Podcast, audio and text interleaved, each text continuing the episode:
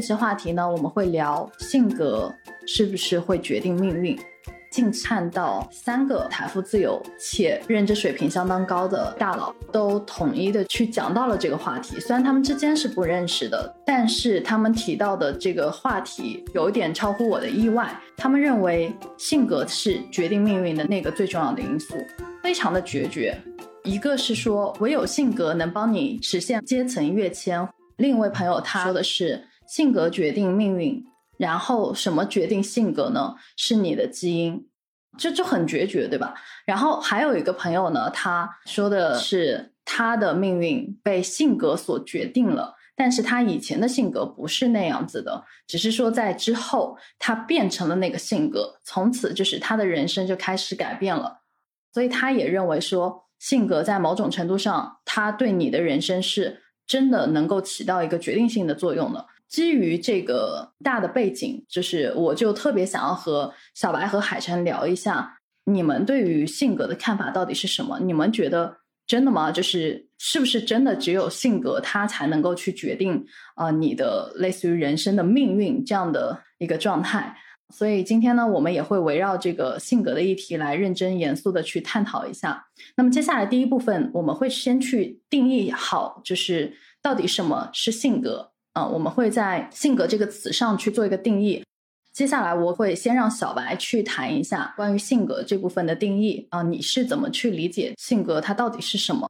呃，其实大家如果真的去关注，比如说心理学也好啊，包括说现在比较前沿的呃脑科学嘛，对性格的这个定义，呃，你会发现其实理论很多的，而且历史上不同的理论和不同的流派，大家也有自己的一个前提假设嘛。他们也是在用不同的方式去在看人的这个内在性格到底是怎么一回事儿。我今天不想就是给大家很多的那种信息点，让大家感到杂乱啊，所以我会适当做简化。呃，我会跟大家提供一下通常比较主流的几种说法有哪些啊？那在我看来呢，其实也没有所谓的对错之分，只是说他那个强调的角度会有所不同。那一个常见的一个流派就是说，所谓的这个性性格天生论嘛，就是这个你与生俱来的一个部分。严格意义上来讲，它应该是你天生再加上你童年的一个阶段塑造而成的一个部分。大家可以自行脑补一下啊，就是你的那个大脑里面不是有很多的回路嘛，就像一根一根的电线一样，它建立了很多那种联系。如果你是小朋友的话，相对来说你的每个回路都是通的。但人大概发展到一定的那个年岁，我如果没有记错的话，就是大概十十三四岁左右的样子。然后里面的有一些回路，它会慢慢慢慢的稳固下来，然后有一些回路，它会把它断开。之所以会生成这样的一个机理，一种解释就是说，希望每个人都能可以把你有限的能量，然后放在一些特定的一个功能上去发展。因为你所有的能量都分配在大脑的所有的功能上，其实这个在发展的角度来讲，是不是有那么有效率的？然后因为这样的一个设定呢，就会导致人人会有不同，然后每个人天生的，就你的那个脑回路的构造会有所不同嘛？那这会让大家会有一些天然的一些差异。那在讨论人的天然的这个部分呢，呃，流派又大概分成两种。那一种是性格类型论嘛，就是我们把人去做分类，呃，当然每个人肯定都是不一样的啦。但是如果我们按照一定的一个方式把人去做分类的话，你会发现好像同一个类型的人，他在他天然的一些特特性上好像会有一点规律，会有些共性的东西。那另外一种角度就是我们看人的特质嘛，那么去衡量一些人他天然的一些特点，我们通过各种各样的一个方式去做衡量。然后看看，哎，大家在不同的维度上高低会会不会有所不同？嗯，那那这是一个大的分支，我们在讨论说人他与生俱来的一个部分嘛。那另外一个大的分支，其实也会要看你的性格是怎么表达出来的。因为我们通常在聊，哎，我们说范明所这个人性格很好，对吧？我们说，哎，范明所这个人很真诚。你想想，我们是怎么对一个人做出一个评价？是因为你的一些行为的表征，让我产生了这样一个感觉，对不对？所以这又是性格的另外一面，就是如果刚才说的那种内在的部分是我看到的我自己，那现在聊的这个行为的部分，就是别人眼中的我，但他其实会更加的强调你所谓的这个行为。然后在这一点上，我觉得业界有一家做测评的公司啊，叫霍根，在霍根的视角里面，这个所谓的性格更应该强调的是你展现出来的，你表达出来的，别人眼中的你是什么样子的。因为啊，你在一个社会上，你能活得很好，你能赚很多钱。然后你能得到别人的尊重，然后别人会很愿意跟你合作，都是因为人家看到了，就在他眼中看到你的一些行为，对你做出一些评价嘛，所以他会更强调这个部分。所以这又是另外一个维度啊，我们是从行为的角度，从表现的角度在谈性格。如果简单的来讲的话，我会这么画。所以通常有人要跟我聊性格，或者说跟我聊。比如说聊 MBTI 或聊什么的时候，我可能首先会问一下他，你想聊哪一种性格？我们可能先把这个圈圈给画下来，然后我们再来展开一下的讨论。嗯，来回应一下，这性格受外界环境习得影响有多大？我好像很难去回答他说有多大啊，因为我们刚聊到嘛，他性格有有天生的这个部分。然后也有外在别人看到的这个部分。那如果我们从人的行为的角度来讲的话，一个人的行为它是有很多因素共同导致的，包括说这个人的内在的动机，然后他天生的一些特点，他所处的这个环境，然后外部给他信号刺激，我觉得是这些共同的因素导致了说一个人他表达出一定的一个行为。啊，如果去打一个比方的话。一个人天生性格的那一个部分，就很像是一个植物的种子。那这个在种子出来的时候，它其实很多东西已经定了，就它 DNA 是怎样的啊？这个种子种下来，它是一个苹果还是一个梨？那这个是定下来了。但是你把它投到那个土里面，你把投到不同的土壤里面，给到它不同的栽培方式，其实会导致它它的表达会有所不同。放到不同的土壤里面，它可能会。长得更好，或是长得不太好，它可能长成矮的树，也有可能长得非常高的树，那这个是有可能的。所以，嗯，我认为是它会是那个行为表达的一个重要的组成部分，跟环境是有关联的。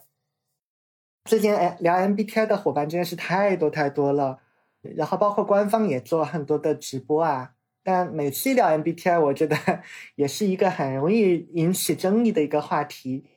当你在问我那个 MBTI 准不准的时候，可能我要先问你，你聊聊的是哪个 MBTI 啊？以及你是从哪个角度去看 MBTI 的啊？呃，我我可能会不太倾向于多聊作为一个测评的 MBTI，因为这个一聊就很容易聊得很长。我倒是挺愿意说把 MBTI 当成一个描述性格的语言啊去聊的。那我们可以去聊那个人的。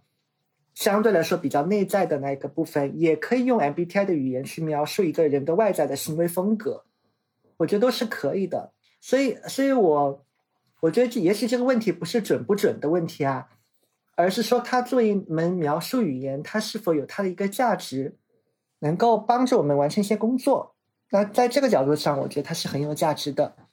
而且现在有很多公公司还还在继续运用 MBTI。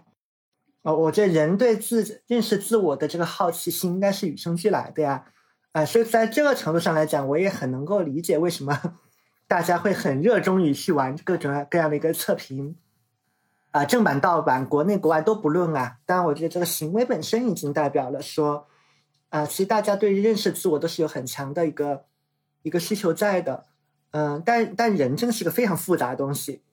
那正是因为它如此的复杂，所以才会有不同的领域的专家提出了很多的理论和学说，用不同的角度去看性格。呃，所以在我看来啊，一个描述性格的一个系统，只要它历史是比较悠久的，而且经过充分检验的，它都有它的一个价值。那之前跟一个做测评的老师有有聊过，他当时就讲，他们现场有个学员嘛，就是做。做这个人类图的，他们课间就闲聊了一下，就是可能老师用霍根去描述一下，哎，一个人的特点，然后那个做人类图的用人类图的东西去描绘一下人的特点。后来他们推出来的结论都是很相似的，所以你会发现相应的这种符号语言是非常的多的。呃，任何一个掌握到精通，也许都能够帮助你回答问题，然后得出一些相似的一个结论。嗯，我甚至知道那个啊，都认真的啊，在做什么塔罗牌的人，他都是一套去描述描述人的这个特点，把人适适当的去做一定的一个归类，然后在每每个类别上面去提取特征，然后做出一点适当预测的这样的一个这样的一个系统。在我看来，每一套系统、每一套测评，以及每一套测评它背后的这个理论和他们看性格的视角，我觉得都有它的一些独特价值。嗯，因为如果没有价值的话，他们已经被商业世世界淘汰掉了，就没有人会愿意用他们嘛。嗯，OK，那我这边可能会补充一个跟小白不太一样的视角。我先把这张图发在群里，然后大家可以看一下那张图呢，其实。他已经有了一个这个先天和后天之分，就是先天什么是可被改造的，什么是不可被改造的。然后他们对于性格的描述是可被环境去影响，它并不是一个一成不变的东西，它有一个很强的可塑性。它还有拆分，比如说在一个态度的层面上，它是怎么去影响你自己的？有些人可能他很谦虚，他非常的自信。他比如说高自尊，也很自律。那么有些人他可能是骄傲的，或者是很自卑，甚至是会自我放弃。这种是一个态度。那包括对于他人的态度是什么？比如说有些人他可能呃是一个爱国主义者，很集体主义。OK，那有些人他可能在这个对自己的国家丝毫不关心，非常的孤僻。那这个就是对他人和集体的一个态度。那再接下来，就比如说是你对于这个学习或者是工作，或者说你的一些呃生产劳动的这样的一个事情的态度。那在这部分的态度当中，就出现了我们说的一些品格。比如说，有些人他很勤劳，有些人他非常懒惰，对吧？然后有些人他可能责任心很重，有些人他可能就是事不关己，高高挂起，对吧？那包括有些人他可能有所谓的很创新的精神，那有些人他可能就是。墨守成规，有些人他很，比如说节约，但是有些人他就很浪费。那这个其实就是你对于一些事物的外部的那种态度。再比如说，接下来的一个分析是，他说的是一个意志，比如说他这个人的意志力非常的强，这种性格，他在某种程度上就是你对于行为的一种自控，或者说我们说你对于一个目标有一个非常明确的。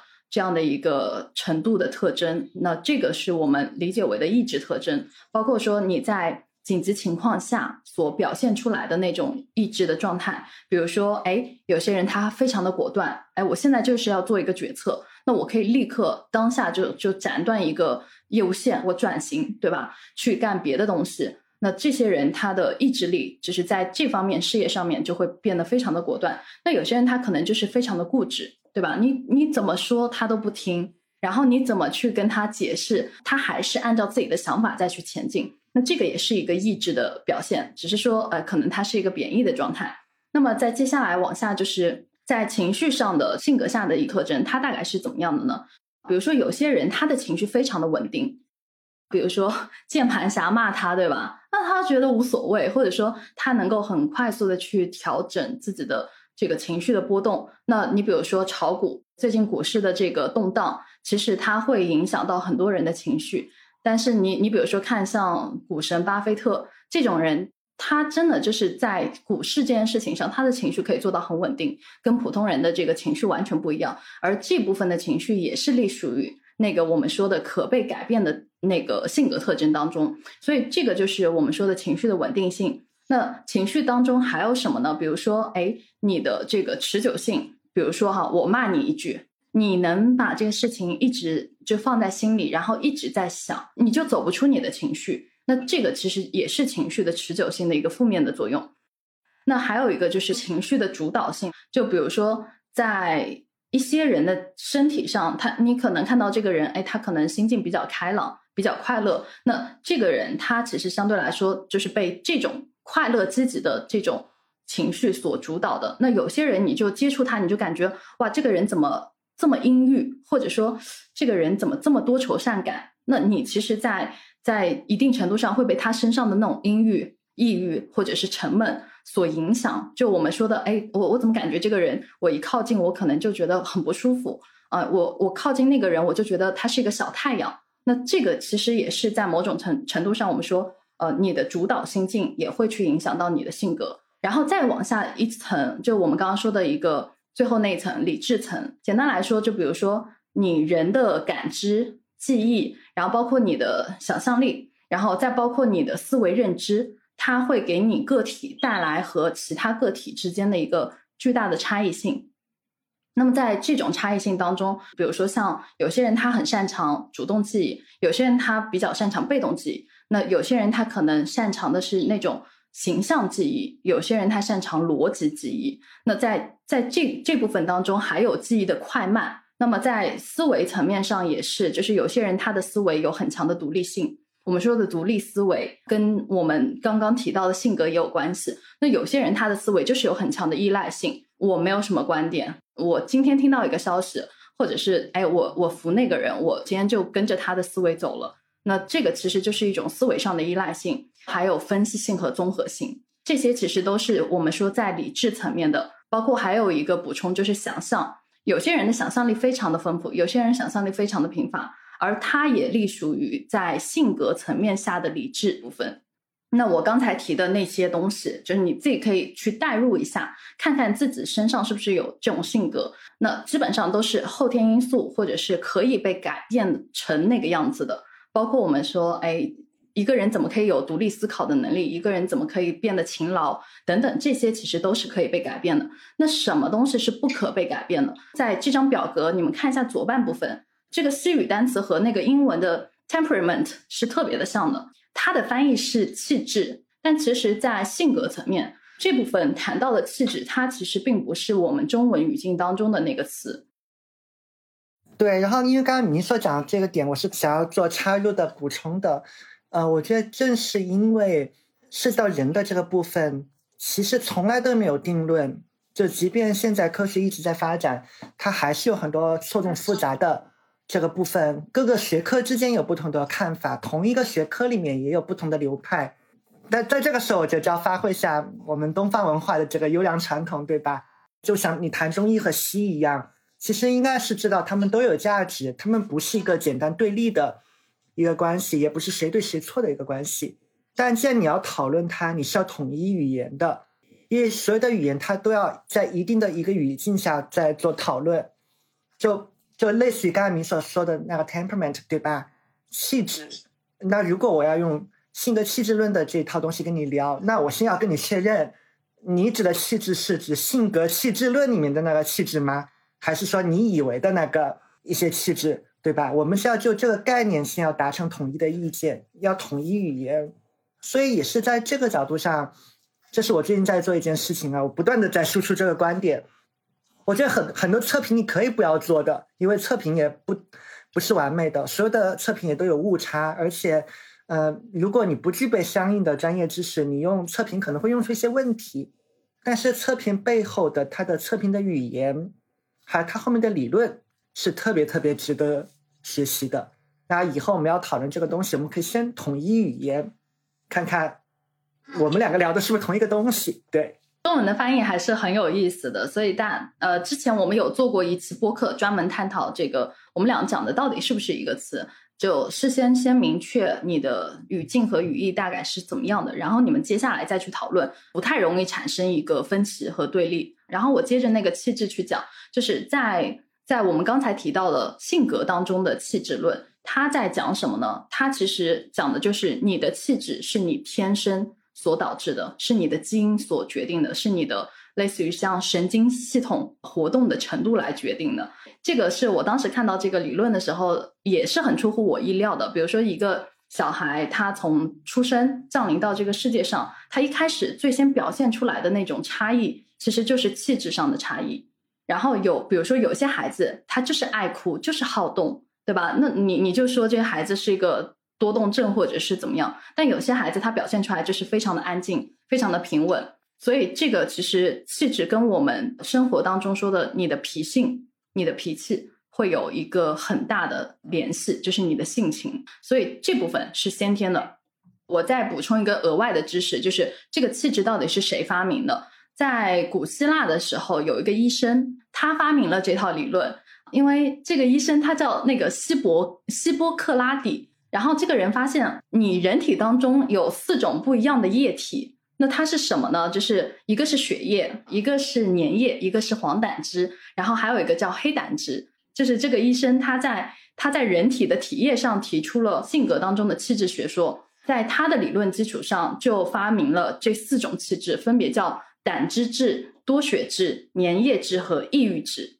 然后我稍微解释一下这四种气质都在讲什么。什么叫胆汁质？它的一个特点就是你的情感发生特别的迅速，而且非常的强烈。它的这个持久和动作的发生也是非常的快速的。所以这类的人，往往我们说性情是偏热情的、直爽的、精力旺盛的啊，然后脾气也是比较暴躁的。他的这个内心变动会比较的剧烈，而且他的他具有很强的外倾性。而且它反应相对来说比较的迅速，那这类人是我刚才提的胆汁质。那么还有下一个就是多血质，多血质它是什么样的一个特点呢？它的特点是，比如说活泼、爱交际，就是 social，对吧？能力很强，然后有同情心，思想很灵活。他的性情的对立，或者说也容易出现的一些问题，就是比如说粗枝大叶、浮躁，对吧？容易浮躁，而且缺乏所谓的一贯性，变化无常。简单来说，就是他比较适合去做一些我们说要求反应迅速而且灵活的工作，这个是多血质。那接下来还有一种，就是第三种气质是粘液质。粘液质的人呢，他相对来说比较平静，而且非常善于克制和忍让。你你会发现这类人往往哎生活也比较的规律，不会太多的为一些和自己无关的事情分心。那基本上会属于那种埋头苦干啊，然后有耐久度的。然后有忍耐力且不卑不亢的这样的一一帮人，但是他有一个问题，就是他不够灵活。你说他的思维也好，你说他的这个呃兴趣也好，你说他的注意力也好，其实都都是相对来说不容易去转移的。所以他容易出现的一个问题就是会墨守成规，因循守序。然后最后一个就是我们刚刚说的抑郁质，就是那个抑郁就是抑郁症的抑郁。然后这帮人呢，他们的稳定的情感产生的会特别的慢，对情感的体验这个深刻和这个持久力会比较强，也容易有一个非常高的我们说的情绪性在里头。而且抑郁质的人其实为人是相对来说比较小心翼翼的，也很谨慎，所以在困难面前，他容易出现的一个问题就是优柔寡断。你会发现抑郁质的人。他一般会比较孤僻，不太合群。然后呢，他的观察会比较细致，特别的敏感。我们说高敏感人其实就是差不多这类的人，呃，然后也会多愁善感、优柔寡断。那这个也是一个抑郁抑郁质的人的特征，而且比较内倾。对，跟之前我们刚刚第一个讲的那个气质的人格是截然不同的。我觉得简单一点，画了一个图。我们可以想象，人它就是一个种子，然后种在地里会长出花来嘛。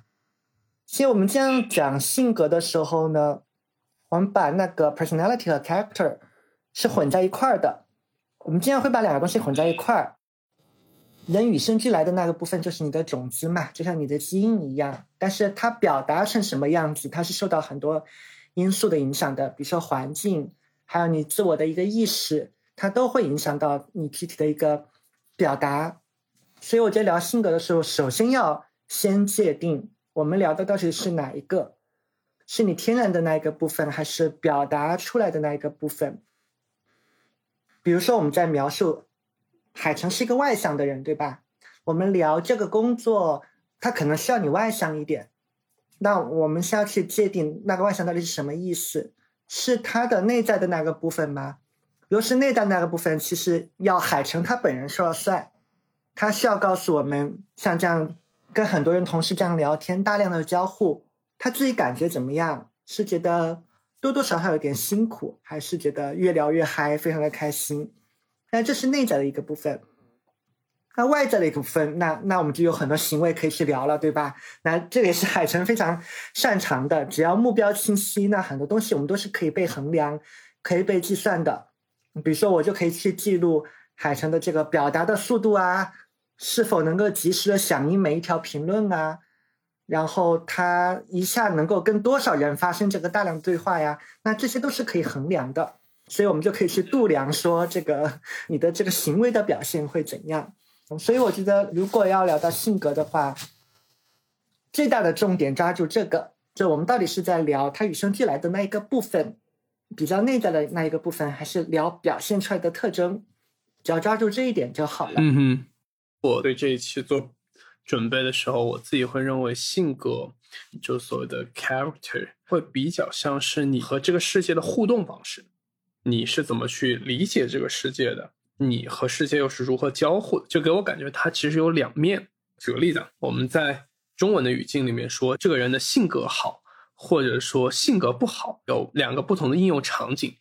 我过往的人生经历里面，说一个人性格不好，一般来说是比较暴躁，或者就是说这个人性格古怪。这个古怪往往并不是在他跟别人的沟通方式古怪，而是在于他比较容易理解别人的事情，容易歪曲。就有点像说，哎，我夸这个人长得很好看，但是这个人。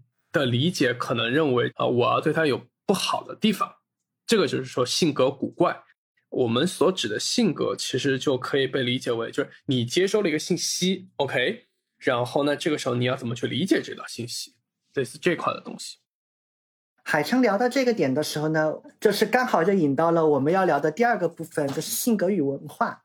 因为刚刚海城在讲，哎，我们觉得一个人性格好与不好，或是古怪还是特别棒。你看，你已经对这个，你已经对这个人做出一个评价了嘛？我们是有一些主观的判断在里面的，是有些评判在里面的。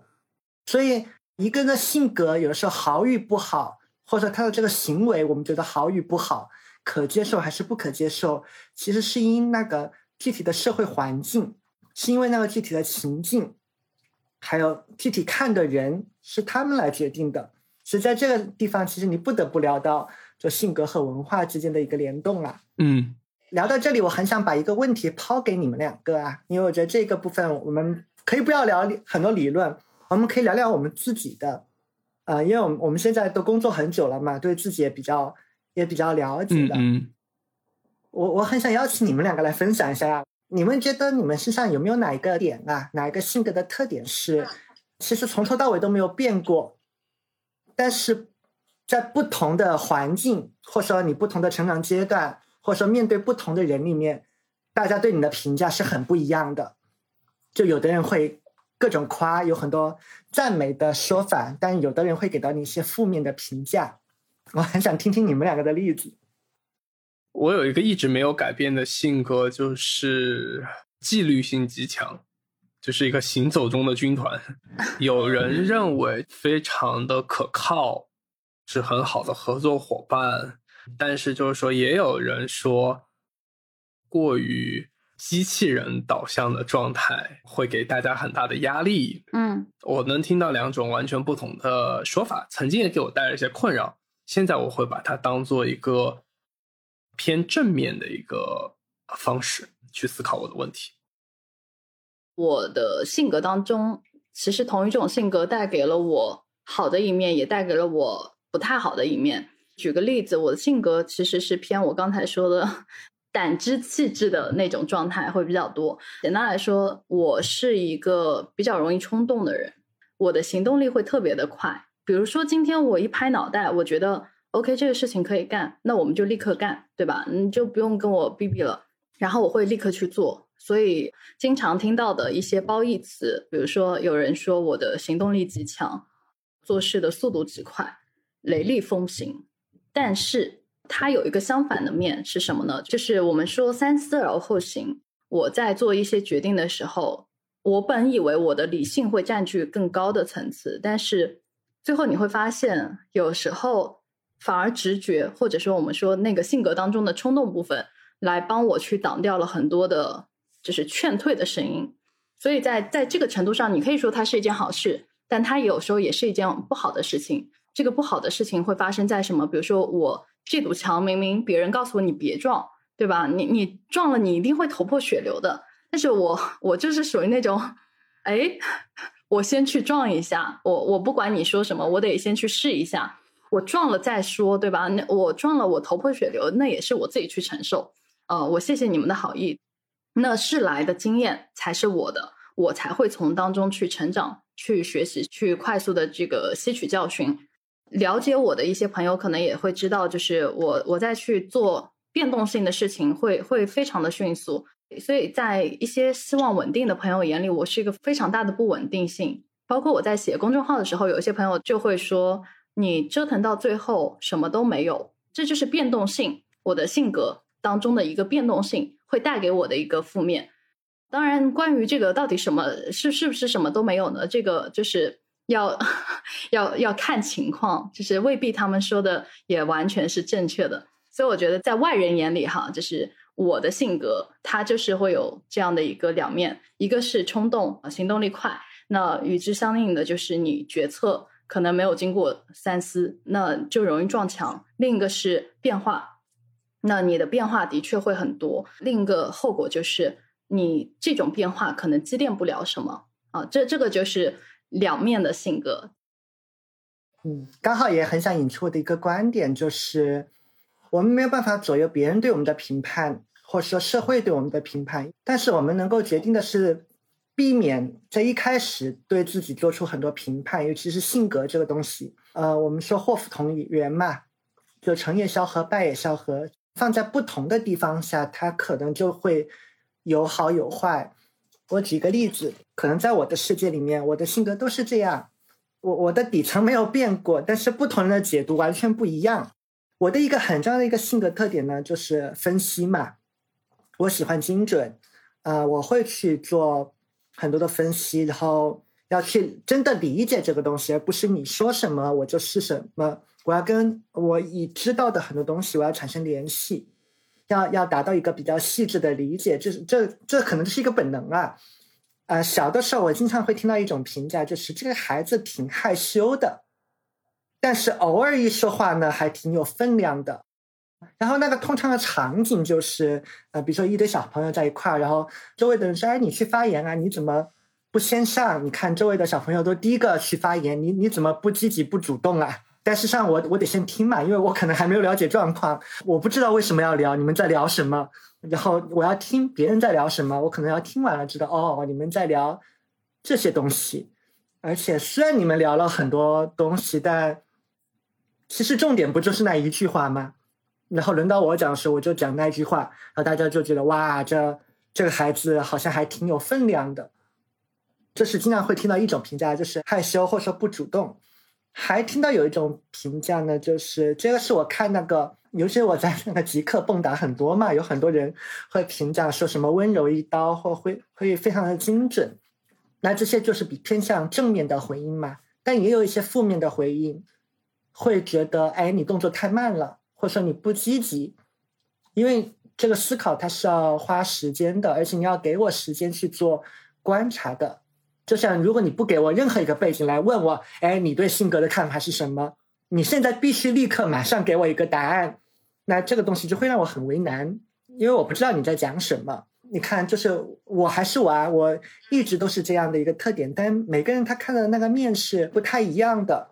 特别巧，就是昨天晚上啊，我在一个。MBTI 的一个工作坊里面，一些比较资深的高管，然后也是 MBTI 的这个工具使用者，他们在辅导自己的孩子嘛。他们说孩子在学校学习遇到了一个挑战，他们孩子是就可能爸妈是那种 NTJ 类型的，但小朋友是 ISFP 的这个类型。然后他们就说：“哎，其实小孩子的有一些行为，就是按照我们的社会习惯来讲啊。”就是家长看到了是一定会忍不住就发怒的，但是因为他们有这个知识嘛，他们会克制一下，就会去问孩子：“你为什么会这么做？”就问出来很多很有意思的东西。比如说，普遍很多家长都会怒的一个点就是，他会看到孩子发呆，都都要到睡觉时间了，你这还没有做，然后你孩子在那发呆，就很多家你你就自己脑补一下，你已经忙了一天，就累得要死了，回家看到你一个孩子坐在那里发呆。很难，你不控制那个内心的怒火冒起来，但是他们会发现，跟不同的孩子聊的时候，他们的那个，他们会解释他们为什么发呆，他那个原因不一样。呃，应该是 ISFP 的那个孩子啊，他的那个回应是，他在享受我的那个很多情感的链接，就用他的小孩子的说法哟，十三岁的小孩子的说法啊，他说我在感觉我在跟神对话。就就今天我在学校里面有很多体验，然后我我在跟我的灵魂对话，就我在跟我的那个情绪对话。所以这个时候，如果你来突然打断我说你怎么还不写作业的话，孩子也会很不舒服，因为他沉浸在他那个情感的流动里面，他对话完之后，他才能，哎，说我我在开始写作业干别的。然后另外一个类型的小孩呢，好像是 ISFJ 啊，也是在发呆，但他的那个发呆是他在回忆，他们那个主导功能是回忆啊，就是他在。他在想，就今天那个，哎呀，课上老师到底讲了什么东西？今天学校那个数学课讲的好快呀，我根本都没有听懂。然后他在回忆今天的课上的很多细节，他要把很多回忆串起来之后，然后他才能进入到写作业里面。如果你现在打断他说，说，哎，你你发什么呆？怎么还不写作业？他他的那个思考就中断掉了，然后他就更没有办法开始写作业了。所以这也是一个例子啊，就是我们看到行为，呃，可能是一样的，但是这个人他主观的感受和他内在驱动他做这个行为的那个点可能是不一样的。所以我们经常会说，我们去对别人性格的观察经常是不准的嘛，因为你看到的是一个人外在的一个行为。OK，然后因为因为其实小白你刚才在讲到的时候，其实有点涉及到我们的第二趴，就是性格和文化的这部分。自己的性格到底是通过外界反馈来给我们的一个这个心理暗示，还是说我们自己对自己的性格还是有相对比较清醒的认知的？我以前是怎么样的一个想法呢？我一直觉得我是一个性格比较外向的人，就是见过我的人都觉得。我是属于那种，如果用 MBTI 的话，我是一定是一个 E，而不是一个 I。嗯，那大部分人他都会他都会认为说，哎，你显然就是一个外向型的人格啊，你你很能聊，又很能 BB，又很能输出，对吧？当时我也是这么认为，但后来我发现其实不是，这个自我认知其实它是有一些过程在里头的。我什么时候发现是不是呢？大概是在三两三年前，我才意识到。我好像并不是一个外向的人。简单的特征怎么去表现呢？就是一开始我受外部的影响，听到大家说我是一个外向的人，然后我也理所当然的认为我是一个外向的人，我很擅长，比如说跟人聊天、社交等等。但后来我沉下心来，其实我并不喜欢去参加，比如说像 party 之类的活动。我之前在北京举办过一个外国人的线下活动，然后每周都去。小白应该会知道。我一旦到了人多的场合之后，我整个人是蜷缩起来的。我有一次夸张到什么程度？因为我我作为这个活动的发起者之一，明明这个活动 是你你开的，拜托，那你人呢？你作为一个 host，你人去了哪里？我躲到天台上去了。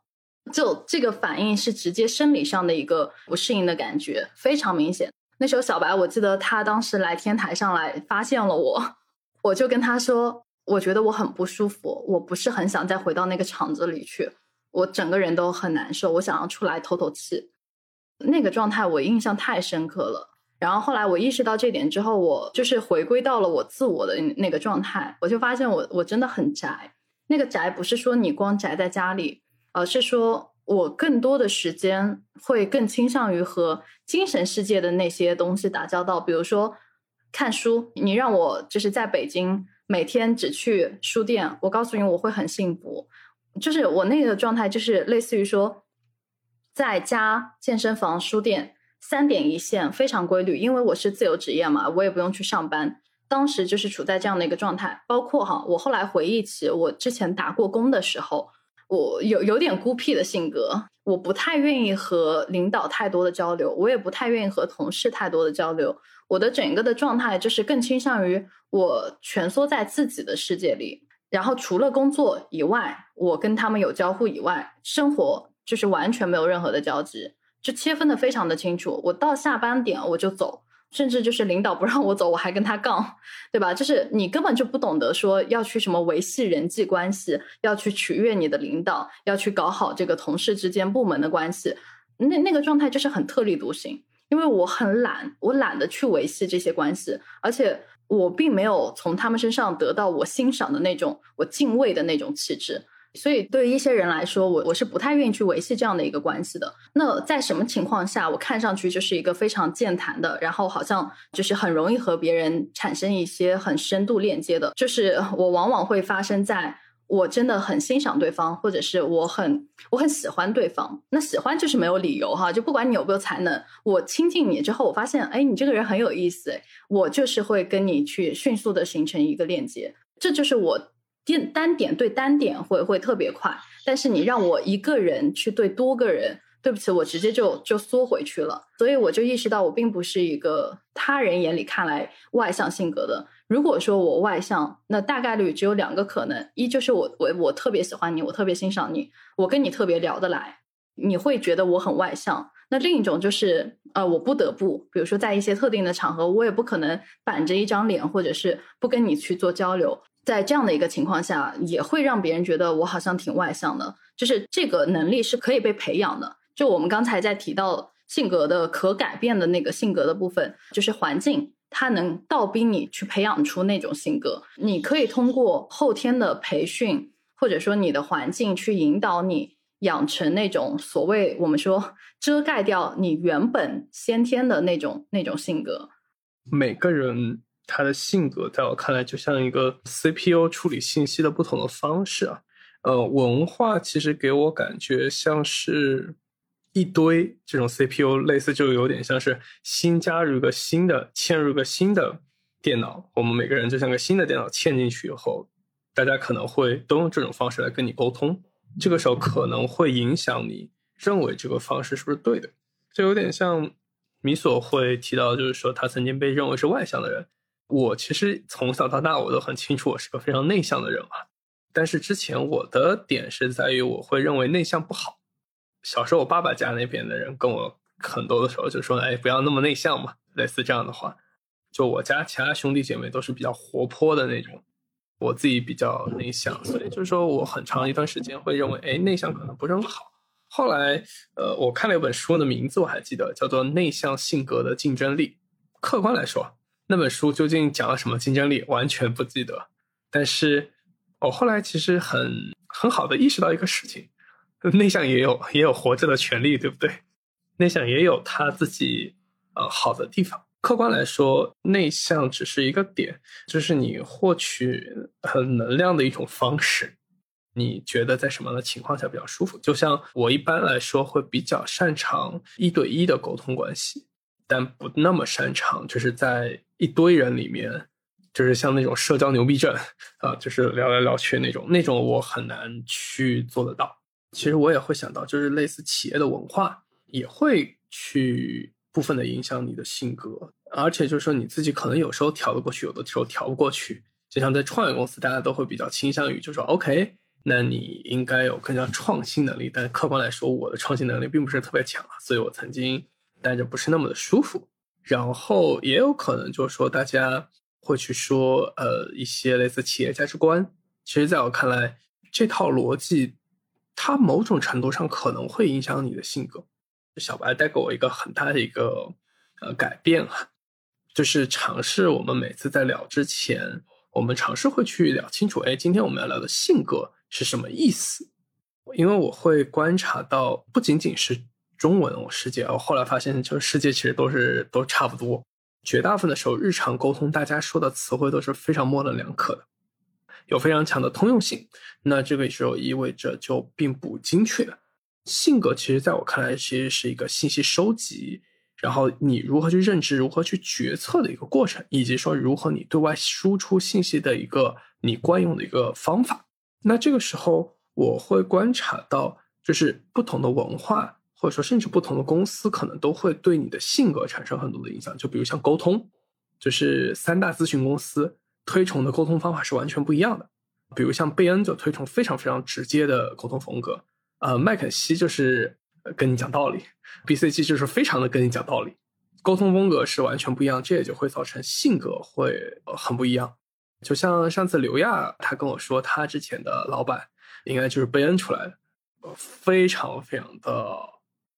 harsh，那这种可能就是说，就像我们所谓的其实叫做企业文化，我会把企业文化某种程度上当做是一个叫做企业性格。就你会发现出来的这票人，比如像保洁出来的人，可能都会有一个类似的和别人的沟通方式，或者说他有一个呃比较固化的一个决策模式，可能他就更愿意去有一套章法去打。那也可能就像 Uber 出来的人，大家都会感觉啊，这是个 Uber 出来的人。那 Uber 出来的人，难道难道都是流水线上的吗？不一样，不一定。但是就是说，确实很多人给大家感觉做事情风风火火，甚至会有时候不一定那么拘泥手段，然后做事情非常快、非常果决的这么一个类似增长黑客一样的人。像刚刚讲到了几个很重要的一个要点，先提到了一个文化嘛。那什么叫文化呢？文化是一个集体，它约定俗成的，就是默认为对的一套规范。但这个规范是它有很多原因啊，它可能是因为历史的积累，大家慢慢的形成一种默认的共识，就是对这个团体来讲，我们这样做事是好的，你就定下来这一套规范。在中文的语境里面，你们可以捕捉一个关键词啊，叫“应该”。就如果你听到很多人就是说服你做一件事情，就是你应该这么做，而然后你问他为什么我应该，然后那个人答不上来的时候，那大概率这个东西它就属于。文化的那一个部分啊，但会有一些很默认的东西，就是大家就觉得嗯理所应当啊，我好像之前也没有想过，就为什么要这样？那个就是文化的部分。那然后人在社会中，你你要接受社会的构建嘛？那这些东西呢，如果跟你天然的倾向会不太一致，可能就会让你产生一些怀疑，或者说不不自信的这个部分。我我举个例子啊。假如说我们是一个公司的话，可能有两种不同类型的公司。类型 A 的公司，因为我们三个今天要开这个直播嘛，我们应该前面做四轮排练，应该要拉一个一个笑表，然后精确到每一个时刻，然后还会写很多应急方案。因为没有应急方案的计划，那就不是计划，对吧？会写万一网不好怎么办？万一主播掉线怎么办？万一观众不热情怎么办？对吧？然后我们要几点开始，几点结束，在几点要 Q 流程。然后主持人递麦，然后另外一个人接话，每个操作具体是什么样子的，要发什么样的一个指令，那个 round down 的那个表要写出来。但也有一种文化，就是哎，就像我们这样还蛮随性的，对吧？啊，就断了就断了呗，断了那我就先陪大家聊一聊，啊，卡了就卡了呗，待会儿再再重来，对吧？我们随时做调整就好了。所以你看，它是有文化的这个不同的，但这些特点呢，就会给到。给到一些人，就让他产生很多怀疑。比如说，我其实是属于那种比较随性的那一种的，但可能在相当长一段时间内，我会逼自己去做计划。我觉得你主动去做计划，就是你经过了思考，就觉得嗯，这个做计划是有必要的，我要这么做。和你觉得我这个不好，我不想做计划，然后我能灵活的适应，这个是不对的，是不好的。我要去做，这是两种完全不一样的状态。就可能你做出了一样的行动啊，但其实对于你建立你内在的那个对自我特点的一个自信来讲，它是不一样的啊。这个时候就很想推荐一本书啊。然后这本书在讲 MBTI 的嘛，应该是第十五章的部分。我觉得它里面有一个观点非常的重要，它在讲人的发展阶段嘛。第一个阶段一定都是说你需要建立自己的自信心，只有你要意识到我。好像与生俱来跟的一些特点，这个特点有可能跟我们这个大的环境文化是一样的，也有可能是不太一样的。你要意识到这件事情，然后你要知道，我这个东西它不好也不坏，它是一个特点而已。而且为了完成一些事情，我我其实是可以利用我的这样的一个特点的。嗯，我我以我自己举个例子啊。计划我是可以做的，虽然我不是很喜欢做计划。那首先我可以利用我我天生的优势里面的一个部分，我是爱做分析的。如果我真要做计划，我很快能把那个逻辑框架给拉出来。即便我拉不出来的话，我看看别人做的计划，对吧？老板说你的计划做的太散了，我问问哪个谁的计划你觉得是好的，我把计划拿过来，运用我的逻辑脑分析一下，我就知道哦是这样子啊，原来他所谓的。好的计划框架是这个样子，那我就模仿着做就好了，所以我一样可以做得到计划这个事儿。但是如果如果我没有把重点放在这里，我把重点一直放在啊，我我做计划不好啊，我就是一个做不好计划的人。你想，这个标签其实你自己贴的啊，是你太把就是把太把别人的一个反馈就当一回事儿，然后你自己给自己贴了一个标签，就是我不会做计划。然后你不会做计划，然后你做计划就更不好，然后你就更容易受到负面反馈，然后就进一步强化啊，我就是做不好计划，那你的这个能力就无法习得了。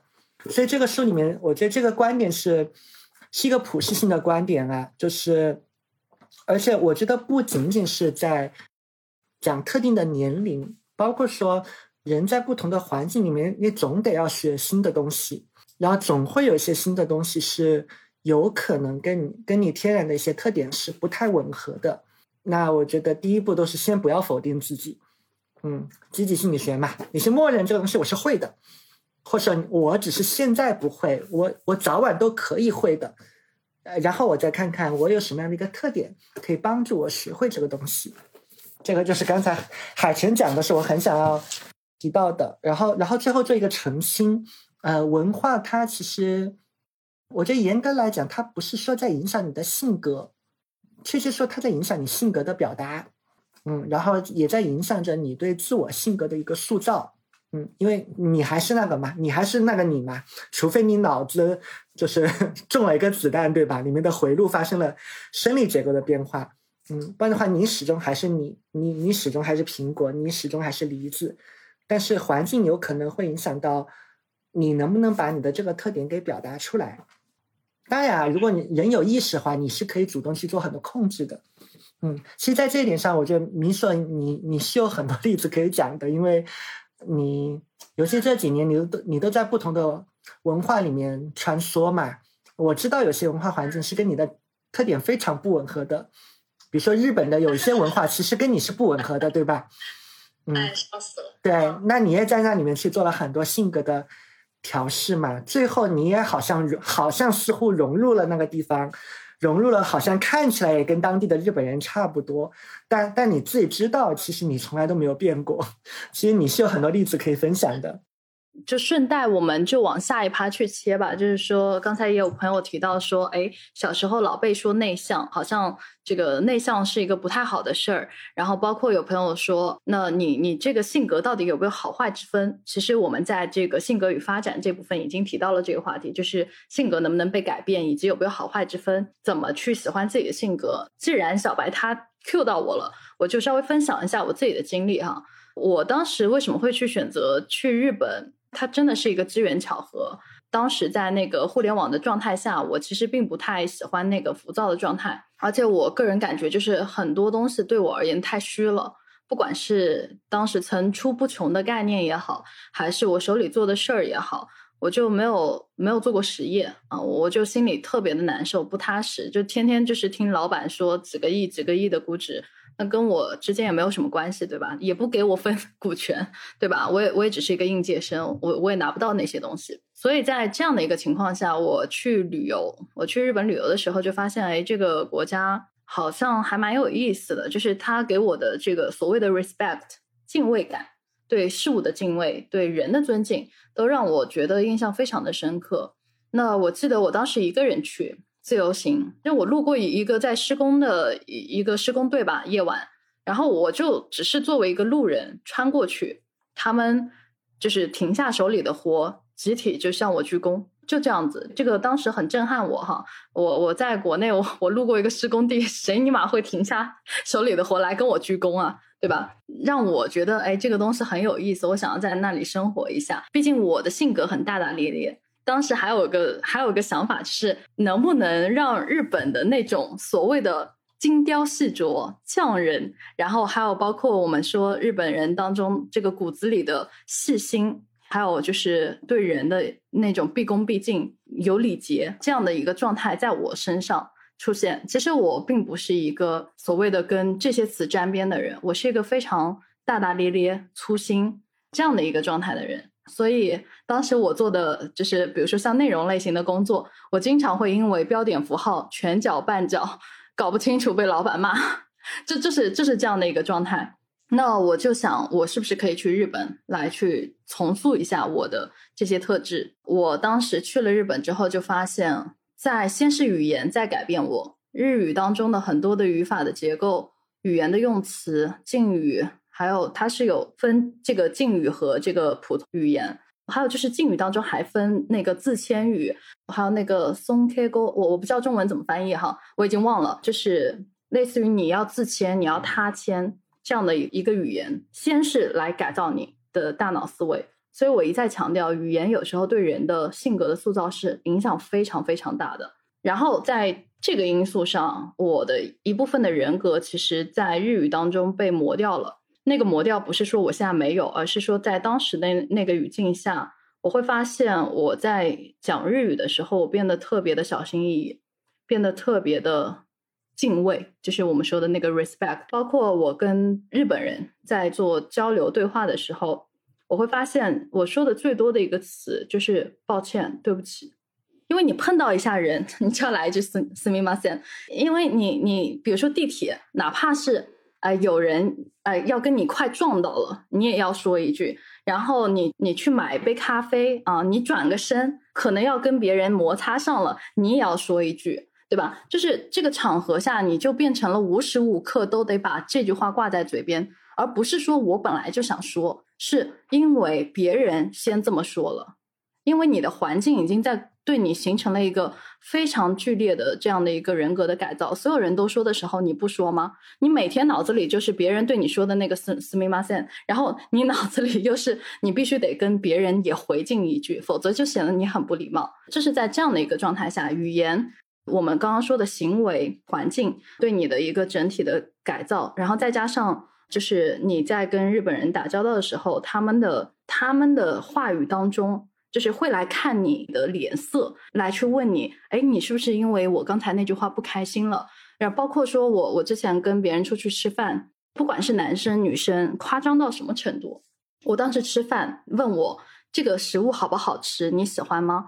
我说嗯，挺好吃的，就是日语当中叫“欧一信”嘛。我就说嗯，欧一信，我我就这么很正常的去说，我我觉得挺好吃。但是别人就说真的吗？就是看你的表情好像并不是那么好吃。然后我就很无奈。但是呢，你会发现日本人他就会在招待你的时候，会希望给你一个很好的体验。他会看你的我们说微表情，然后他有一个词叫“读空气 ”，“cookie y o m 然后这个词是什么意思？我们说，在职场当中，日本人也会经常用这个词。会读空气的人，往往是你可以理解为情商很高的那帮人。为什么？因为他懂得这个情境下我要说什么词，我要说什么话。他懂得这个情境下我要观察你的表情，你会出现 怎么样的一个状态？我应该接下来根据你的表情，我再说什么话。所以，我我们刚刚说的那个所谓的敬畏也好啊，小心翼翼也好啊。然后我们刚刚说的一系列的这个我要的特征，都在这个国家当中淋漓尽致的 影响着我，潜移默化的影响着我。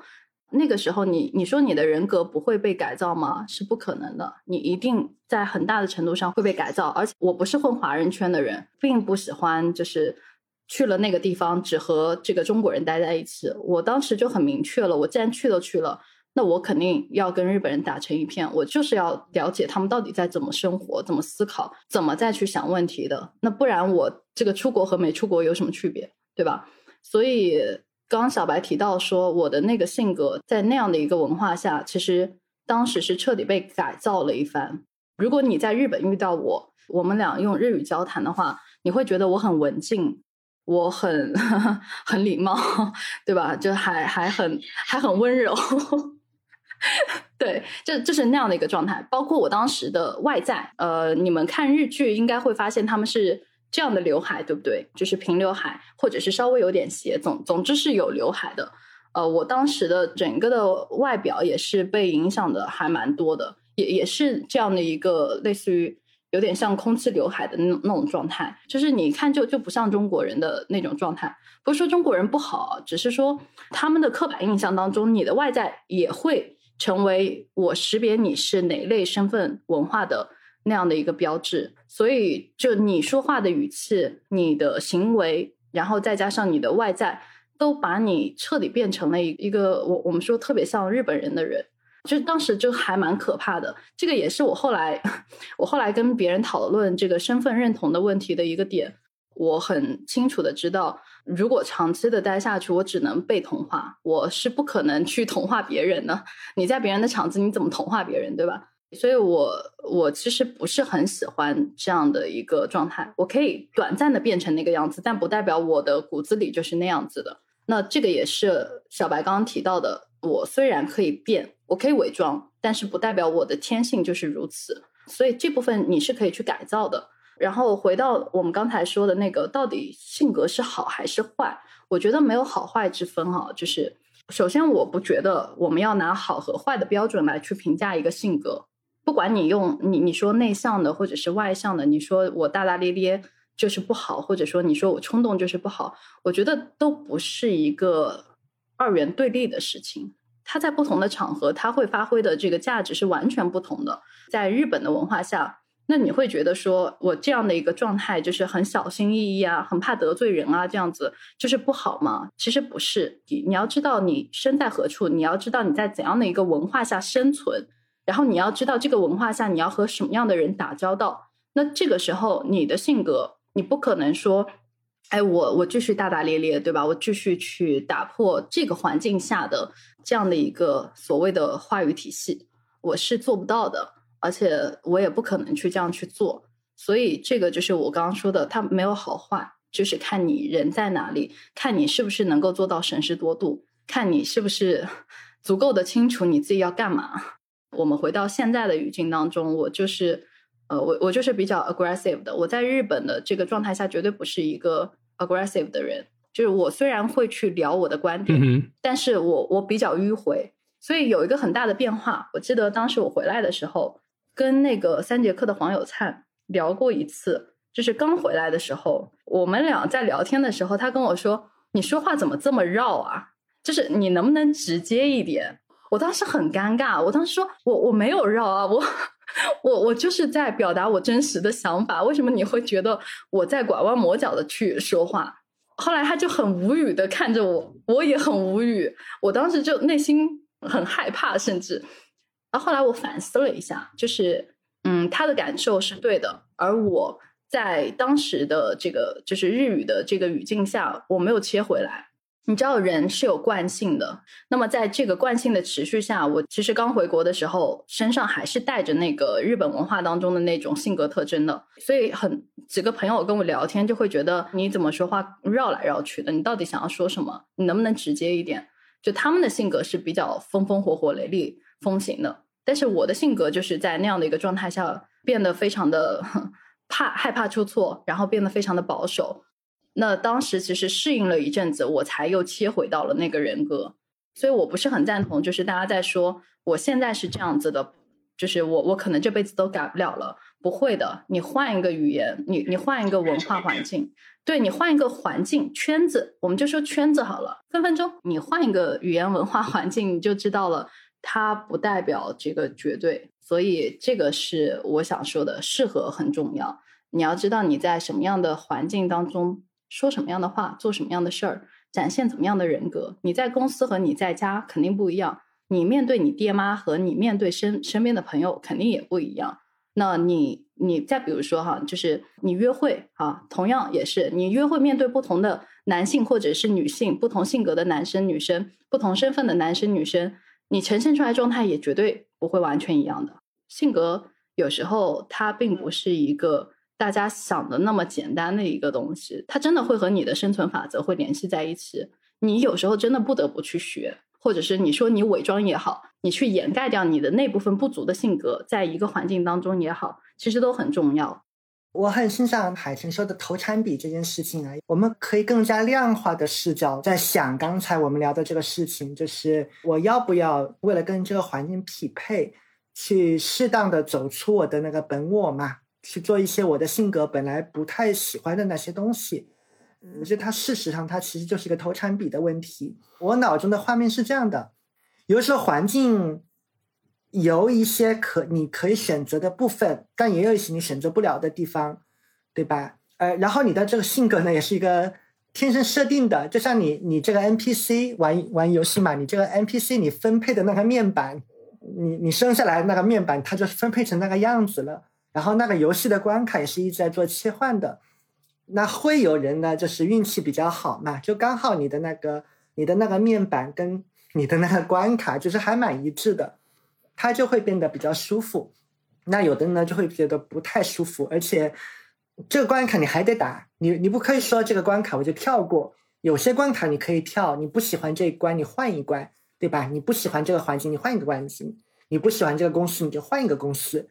但有的时候很多东西你是换不了的，而且即便在一个你还蛮喜欢的一个文化里面，也会有一些也会有些情景是你不喜欢的，你不可能每次都换，这个成本太高了，所以你总是需要有的时候。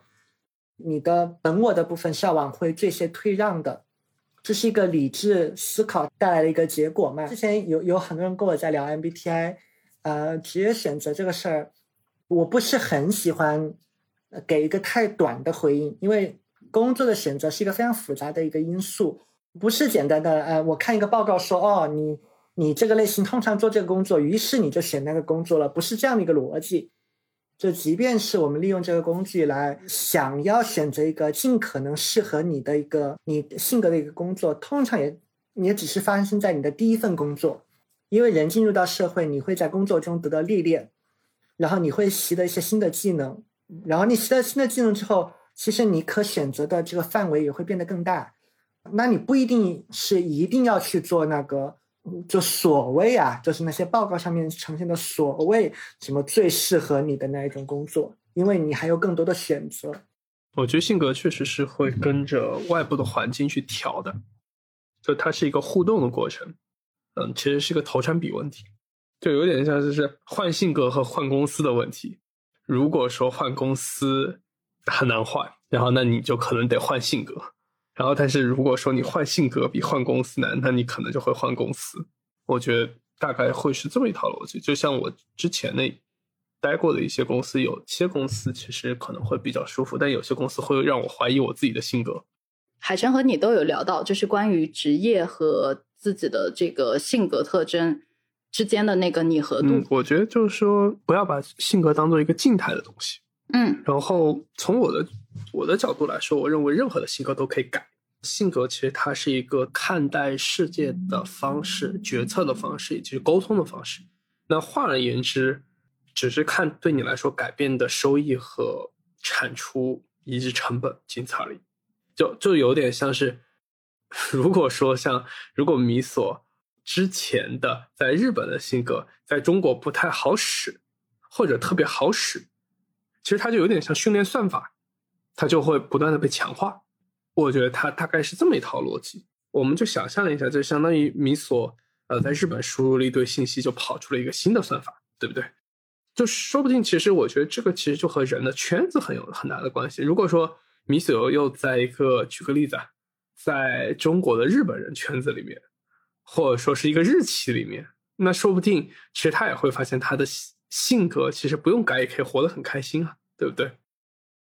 呃，我我可以分享一个小的多文化的一一个经历，因为我现在不是在拉美嘛，然后大家都知道哈，就是日本和拉美的性格是两种截然相反的性格，就恰好呃，因为我对象他是两个家庭的这样的一个组合，你就会发现，我们今天刚过完母亲节，我见到了他一堆的日本的阿姨和这个祖母。们，呃，对，因为他外婆有四个姐姐，其中一个人回日本了。我和其中一个外婆聊天，我说：“哎，为什么你没有回日本？”因为当时那外婆她在日本待了，就是工作了十多年，然后回到了拉拉美，就是秘鲁那边。我当时就很好奇，说：“难道日本不好吗？为什么你们要？”你们要来这个秘鲁，对吧？你要从 GDP 也好，你要从人均的这个 发展经济水平也好，那这个一个发展中国家，一个发达国家，一个第三世界国家，一个起码是亚洲的，呃，算是算是比较厉害的这样的一个国家，甚至是在国际上也有一定地位的国家，你为什么不去选择那样的一个地方？那个外婆她跟我很直白的说，我不喜欢日本的天气，我也不喜欢日语。我当时就惊了，他在用日语跟我讲哈，就是你作为一个纯日本人，你竟然会说出这种大逆不道的话。对吧？一个日本人他这样跟你讲，我当时就很震惊。然后后来我跟他们聊了一下之后，他们提到了一个点，特别的让我有一个很大的感触。他问我说：“我发现亚洲人，日本、韩国和中国好像就是都很抗拒这个亲密的关系，因为他们这个拉美的打招呼的方式，我之前就分享，就是你要亲脸颊这样子，啊，然后男生也是有拥抱的。然后呢，他就跟我。”做了一个手势，说：“哎，你们打招呼是不是就这样子？然后 还有就是这样子，对吧？握手，或者是这个拜很远距离的 say 拜拜。然后包括日本人打招呼也是，就是鞠个躬这样子，然后点头示意一下，就差不多了。所以他当时就说了一个这样的一个方式，他就说：嗯，你们就是好像都不喜欢亲近，距离很远啊，你们的这个关系给人感觉就是很冷漠这样的一个状态。”然后我我当时想了一下，的确他说的没毛病啊。亚洲的这个文化，我们的这个文化就是这样子的。你如果一旦跟我亲近，我反而浑身不舒服。但是在这些外婆们身上，我会明显的发现，他们的在文化的形象性上会更偏向于我们说的那个拉美。然后最早的第一代移民是他外婆的妈妈，然后他外婆妈妈是一个怎么样的人呢？我从他们嘴里听到的是一个冷漠的人。什么什么叫冷漠？比如说像我对象，他小时候过去抱他外婆的妈妈，就是太祖母嘛。我们说这个妈妈就是非常的冷漠，你跟我亲脸颊，我就是那那种状态，就是面无表情的那种状态，不会来主动的拥抱你，更不会来跟你去做出很亲密的动作。然后他外婆很讨厌这样的关系，他不喜欢这种亚洲文化当中的那种距离感，于是他就决定改变。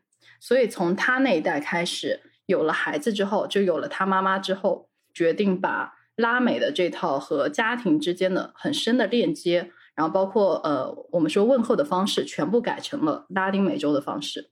所以在这个程度上，我觉得从他外婆这一代开始，是做了一个很大的一个改变，并不是说一开始就有，因为他外婆是严格来说是一个纯日本人。到他妈妈那代也是一个纯日本人，只是说这两代的人，虽然他们的这个肤色也好，或者说我们说人种也好，是一个土生土长的日本人，但是这两代人的性格已经变了，而且变成了什么样子？就是变成了偏那种热情奔放的，然后偏那种拉美性格的那种那种状态。这个是他们自己做出的选择。所以刚才就是我们再去讲这个人的性格，你到底是不是可以去改变的？有一个朋友说，这个性格是具备成长性的。我觉得说的真的非常的对，就是你也知道你在一些这个环境当中，你是不喜欢那样的一个性格的自己的，你会试图去挣脱，或者说你会去寻找一个适合自己性格的土壤。当然，有些朋友哈，就是他的忍耐力真的非常强，我我这点也很佩服。我觉得可能也是一个性格当中的一个优势，就是他即便不舒服，他照样能够在这样的一个环境当中继续的 这个生存，而且他生存的还不错。所以在这种程度当中，我也很敬佩那样的一个朋友。我回来之后，我虽然很喜欢日本的一些东西，很不错的，很很打动我的东西。但是在某种程程度当中，我也不太喜欢日本当中的另一些东西，就是我并不是一个完全会会全盘吸收的那样的一个状态的人。我会挑，就是我们说的取其精华，去其糟粕。我会挑文化当中我喜欢的部分，我也会去抛弃我自己，我就是本国文化当中那个糟粕的部分，然后去我们说的推陈出新也好，或者说你去做一个融合也好。我觉得这个才是一个我们应该所具备的这样的一个一个状态，而不是现在就是整个的局势就变成了啊，你说这个国家哪里好，你是不是就是那个什么什么？我我觉得就是整个的舆论环境好像也变得特别的激进，甚至是特别的极端。我我个人是特别特别不喜欢，也不欣赏这样的一个性格哈。就是激进和极端的性格，所以我们今天在讨论这个性格的时候，并不是一个看上去是一个很小的话题，但也并不完全是一个小的话题。你你们也可以去想一想，不同国家的性格，不同国家的人民的文化和他们之间国民之间的性格之间又具备怎样的一个关联性，以及你更倾向于哪种性格当中的哪部分。我觉得大家应该其实都应该想一想，你们到底这个性格是适合哪种土壤，以及你怎么去更好的欣赏你自己性格当中的那部分的东西。我觉得不要完全被很多的声音去引导，你应该想明白的是，你到底是谁，你的性格底色到底是什么，你到底应该去找寻哪样的一个文化，或者说找寻哪样的一片土壤，让你的这个性格当中的闪光的部分、优势的部分能够。在土壤当中哪天破土而出，对吧？发芽生长，我觉得这个才是我们今天想聊性格当中一个非常非常重要的一个一个 learning。就是刚刚听你所讲的时候，呃，有触动到我，唤起了我一些情感的波动，就很想跟大家分享一下。我观察到一些现象吧，想想做一个提醒。文化是一个嗯很玄妙的东西，它它是一个混沌，就你也不知道它是怎么一步一步塑造成现在这个样子的。个人在这个环境面前，你是很微弱的嘛？你没有办法直接去影响这个环境，所以你只能去理解，理解这个环境，然后想办法怎么去适应它。但凡你还在那个场景里面，但严格意义上来说啊，就在不同的城市，然后网络还是现实，然后不同的不同的网络空间，不同的现实空间，文化都有很微妙的差别。所以我们也只是讲一个大略的。嗯，我觉得有些共性的特征是我们要要提醒自己的。这个也是我最近在穿了很多场子啊，国内国外的很多场子，你穿来穿去，跨越环境的时候，你就特别容易在这个对比里面看到它的这个差别。我觉得我们的环境里面是比较缺少鼓励的。嗯哼，你想，我们的教育通常是一个批评式的教育，而不是一个欣赏式的教育。这个导致我们很容易指责别人，也很容易指责自己。我第一次意识到这件事情是源于我对海城和米索的观察，因为有段时间你们你们两个会非常的在意，就是大家的很多负面的评论，说有有些关关于播客的啊什么的。然后我我对这个事情的第一层的思考呢，是观察我们两我们性格很不一样的一个地方，因为我就没有那么在意，你们就很在意。但后来我也会在想。就是为什么会有那么多的人会在网络上面给大家那么多的负面的反馈？因为你们知道，很多负面的反馈它其实不是建设性的反馈的，它都没有告诉你，它既没有具体的告诉你到底哪点不好，就更不可能说你要怎么去改进，对吧？就即便他告诉你了，他仍然是在说你不好，而没有说你其实哪一个地方做的很好，应该放大。但是我最近在参加很多国外场次的培训的时候，我我就感觉非常的明显，他始终都在欣赏你，鼓励你，都在说做的很好的地方。就比如说啊，我们那种体验式的学习，比如说你参加一些认证，或者说你在习的一些技能，刚开始大家都不会嘛，那现场有很多演练的活动都做不好。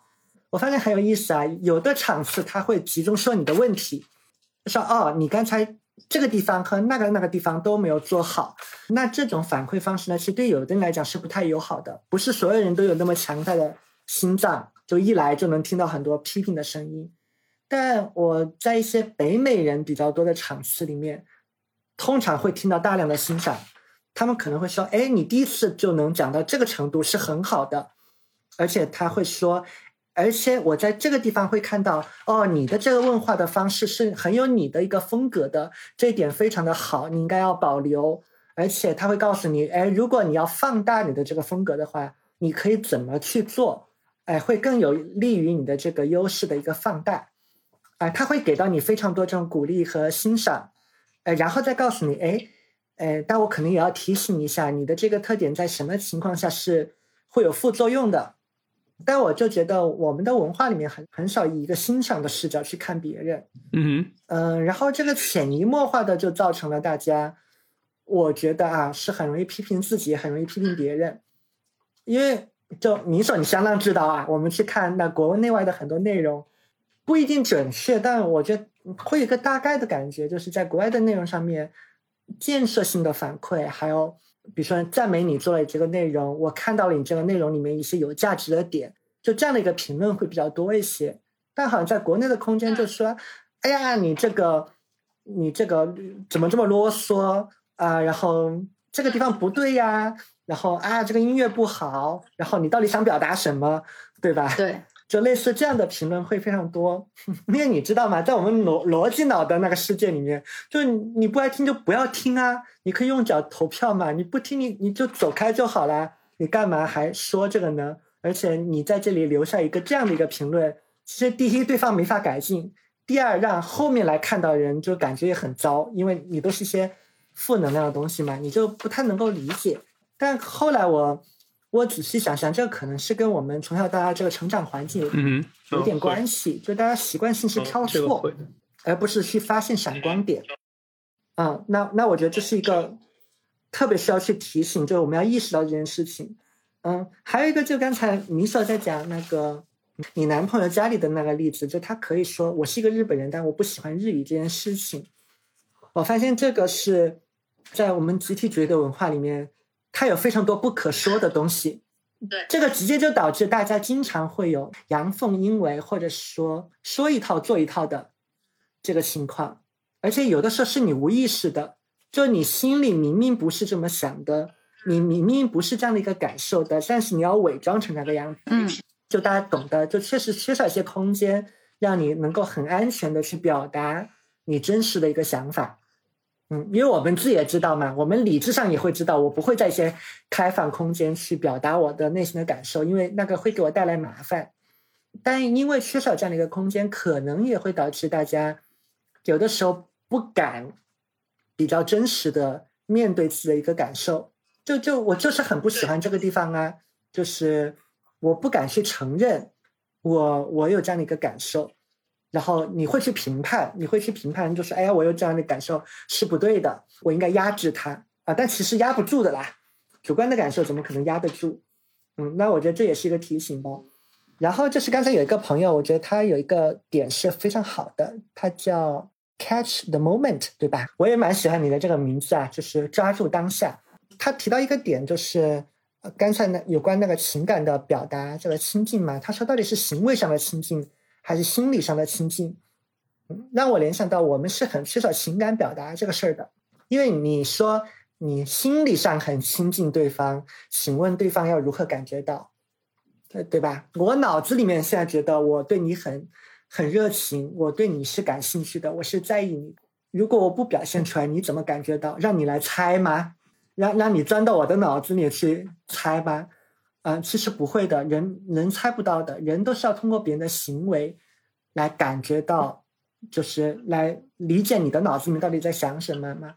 所以，如果你真的很关心别人，你要说，你要表表达你的一个感受。这个好像我我们也是普遍训练不足的一个地方。那个最最近我参加很多那种 教育场次啊，就是有关围绕着去怎么教育家里小朋友的。因为虽然我没有小朋友，但是。我我觉得这个场子很有意思，因为我觉得在小孩子教育这个过程里面，很多问题会暴露，然后我们的一些模式会暴露出来，然后我就听到有些家长是做的非常棒的，他们是怎么去纠正小孩子一些错误的行为的，比如说小孩子确实做错了事情，我应该怎么去纠正？然后我我也觉得有个妈妈做了很好的一个示范，她就会讲，她会跟还是会强调，就不管你会做什么，我都爱你。比如说，你没有按照我们的承诺去打扫你的房间，就是妈妈感到很失望。但不管怎样，妈妈还是非常爱你，妈妈很在意你。但是呢，妈妈也非常希望你能遵守你的承诺，就是既给了他一个强调了我们的一个原则和底线，但同时又表达了一个情感。因为，因为你看情感层面，就是不管你做什么，我都是接纳你嘛，我还是在意我们的这段关系的。他会把这个东西给表达出来，但我们的。通常日常的交流里面啊，这样的表达会非常的少，嗯，但我觉得这个是可以有意识去在意的啊，因为我经常会觉得说，嗯，领导力培训里面是很多部分都是关于关系的。我经常在想，如果你们平常有意识去训练这个，然后在家庭里面就在训练自己的情感表达，你也不至于现在要花那么多钱去做这个领导力的训练了。我经常会有这样的一个感觉。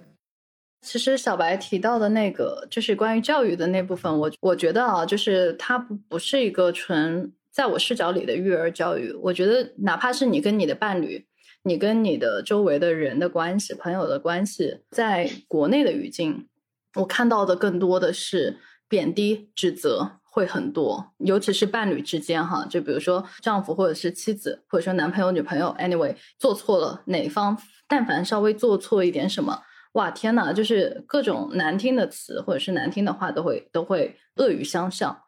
然后我就在想，哎，拜托哎，你们是亲密关系的这样的一个两个人，是什么样的一个状态？他只是犯错，或者说他只是不小心搞砸了一个事儿，至于你。你骂他傻逼或者是笨蛋吗？或者说，至于你用一些很难听的词去对他恶语相向吗？就是我是亲自在现实当中看到过类似的场景发生的，而且还不止一次，不止一个人哈，不止一对 couple 身上我看到，我当时真的觉得很匪夷所思。包括呃，我后来去思考一些我自己人生当中的经历，我曾经经历过的一些情感关系等等。你会发现，哎，人生当中好像是有那么几段会出现那样的一个状态，嗯，你们相互贬低，然后你们相互指责，然后你们的所有的话语就变成了非爱和鼓励式的那种话语和语境，这个是我自己的一个观察。那你说你能不能去改一改呢？刚小白提到一个点啊，是他对于海城和我的观察，比如说在一些公开的场合，我们的言论被别人抨击，或者说做一期播客，哎，我会被骂说这这个女的呃满口的 什么什么，对吧？嗯，当然那个词也不是特别的糟糕，但是呢，就是你会发现有很多的指责声。我是会会回怼过去的，因为我在意。但是可能在小白的性格当中，哪怕有人说，比如说我们播客不好或者怎么样，他其实并不会那么的在意，他甚至会选择无视。所以在这个心境上，我是很佩服他的这个性格的。严格来说，我是会，然后会去跟别人去讲为什么我会这样子，以及你能不能就是态度好一点。如果你用那样的方式来跟我讲的话，也许我会我会更愿意接受你的意见。对，所以这个就是我的性格的特征。既然聊到了这里，我觉得接下来那趴我们可以去聊一下，就是感情和性格的之间的关系，聊一下你们在这个性格与爱情这部分，会选择跟自己类似性格的人，还是说会选择跟自己性格不太一样的人？海晨，你要不先分享，我们来扒扒料。嗯，基本上都是偏相反方向的。我已经在那个极客里面发了一篇帖子了。你们可以直接把原帖转进去了。你，你能描述一下吗？就是他们都是怎么样性格的人，以及怎么跟你个不一样？你可以当做就是，嗯，艺术感会一般都会比较强，然后偏，嗯，冷感会冷一些，然后呃高挑，就我觉得像豹子或者猫一样的那种状态。为什么你会选择这类性格的人？就是跟自己不太一样。然后又听起来好像很高冷的，对那样的性格的人，对我来说很有魅力吧？对我很有魅力。这里我会好奇一个点哈，就是因为你刚才在描述说，哎，你喜欢偏猫或者是豹子那种比较偏冷系的美女，有一个问题就是，当你和他们形成亲密关系的时候，你们的关系不至于说，哎，他也用很冷的方式来对待你。所以我想要听的就是。那你们在进入到亲密关系当中，你们是以怎么样的一个状态在相处的？以及就是，哎，为什么你们这个相处的状态会走到今天，或者说还是很融洽的？这这个我觉得可能会很多人想要听。嗯嗯，对对，我似乎比较喜欢，就是嗯，力量感会相对强，攻击力会相对强的人，然后会更有爆发力，并不是那种特别乖的那种。嗯，冷的话都是一个状态，然后就是说每个人对待不同的事情的时候，你有不同的处理方式。就就你们可以看在 B 站上面有人在俄罗斯人养老虎，老虎也可以，你可以撸老虎，对不对？你是可以撸老虎的，也可以撸花豹，对不对？明白。我觉得这个是不一样的，应该是莫伊多，对不对？啊，就问像哪种动物，然后我自己会我自己会选两个动物吧。一个是老鹰，一个是蟒蛇。我自己会。就你看到罗马元老院的那个老鹰，嗯。那小白呢？我我还蛮好奇的，因为严格来说，大家对你的情感的状态，或者说大家对你的这个喜好的点还不是很清楚。你要不要来分享一下你自己的这个情感经历，或者说你自己约会过了这个对象当中，哪些是你特别有好感的？他们的性格是怎样的？嗯，我我在这个点上，我多分享一些观点啊。因为啊，你对一个现在单身人来讲，就是没有很多案例可以讲，就呃想想就很伤啊。但但我我我对自己有一些观察，也是因为我很喜欢对分析嘛。我觉得爱分析人是不会放过我自己的回忆的。从人的交往上来看，其实这个问题也不大，就是你要选跟自己一样的还是不一样的，因为我们没有人拿着标签去谈对象，对不对？就即便我们说现在有有很多人说用 MBTI 来交友嘛，我觉得那是一个还不错的，可以就打开话题，我们有个东西可以聊。但事实上，你想你跟人交往，你动心，然后想要跟他人有进一步的一个接触，就没有人会拿着那个 MBTI 或拿着一个别的什么性格测试来对的，没有人会这样的。我们都是在这交往中了解嘛，那只是说。呃，对一些已经成型了的一些关系，我们事后去回溯，哎，我们的性格是怎样的？那我觉得是会有一些特征。我是感觉说，我就大概率啊，我的伴侣不太会是性格跟我一样的人，因为我觉得那感觉会像是什么呢？跟一个性格类型完全一样的人在自己身边，就很像跟自己在对话。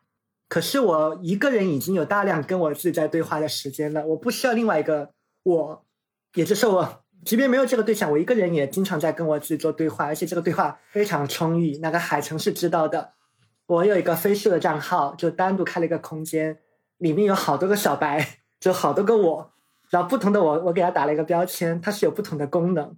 比如说这个小白是专专门来聊京剧的，就是我有有很多好的灵感，就一句话的京剧，我就会跟这个聊。一个小白是专门跟他聊社会现象的，就哎，我今天在直播时候又看了一个现象，我觉得嗯。我好像在哪儿哪儿也看了一个什么社会现象，我是这么理解这个社会现象的。我有很多这样的一个对话，我不太需要跟我的伴侣从我的伴侣那边得到这个东西，所以，所以我觉得一定是不一样的啊。刚刚海城讲到，就是他想到伴侣会想到老鹰和这个蟒蛇嘛？那是我自己，sorry，那我搞错了啊。当然我会想到，我会想到狮子啊。我觉得狮子是一个对我来讲很很棒的一个隐喻。嗯，我觉得有两重含义是，首先我是喜欢狮子身上的力量感的，我觉得在某一层某种程度上，它是补足了我的一个部分。就当然我自己知道我身上是有力量感的一面的，但我的力量感可能更多更多是在内在。嗯，而且我我并不认为我力量感是我最强的那一个部分啊。以前海城比比过我吗？说我是大法师啊，我是很喜欢大法师的这个设定的，就是魔法值很高，然后。A O E 伤害很强，对吧？只要你给我时间去画一个召唤阵，我可以就灭掉很多人。嗯，只要你给我一点时间，但血就很薄。嗯，虽然你你通过不断的升级，通过不断的练级，你的那个血槽会变得越来越长，但是你你大概还是不会拿血槽去跟别人拼的。所以我是很欣赏那些能量非常充足的人。那在这一点上，我觉得没有变过。啊，只是说。呃，我我欣赏的那个角度变得更多了。我记得以前的时候，我会很欣赏那种，比如说在台上讲东西，光芒四射，看起来很有领导力的那种人。嗯，我我会把那种理解成是一种力量感嘛。啊，但后面我也会发现，那种就是内在非常坚韧的人，对吧？他不一定是看起来非常光鲜的，但他内在非常坚韧，有很强的力量感。那这样的人我也会很喜欢。在我看来，他们就是不同类型的狮子啊。嗯，所以，我我会喜欢这样的一个特点。但是刚刚讲到这里，我又觉得很妙的一个地方是，虽然他们跟我不同呢，但是他们跟我又有一个相似的地方。你所知道，我我性格里面的某一个面，其实也是狮子，我也是一种狮子，只是说我觉得是这个狮子的特点跟人家不一样嘛。然后或者说之前那个米所打个比方，就说，呃，我我不仅很吸猫，然后我的名字里面有猫，而且感觉我本人就是一个猫。那你看，狮子和猫都是猫科动物嘛？那我觉得它们的有一些天性还是相似的，嗯，包括说在有一些，也许是大家不太能够理解的一些领域，我我觉得我是很有野心的，然后我是很强烈的力量感的。那我觉得，也许在这个层面上，我就觉得说，好像你和你喜欢的人又是有一些相通的地方的。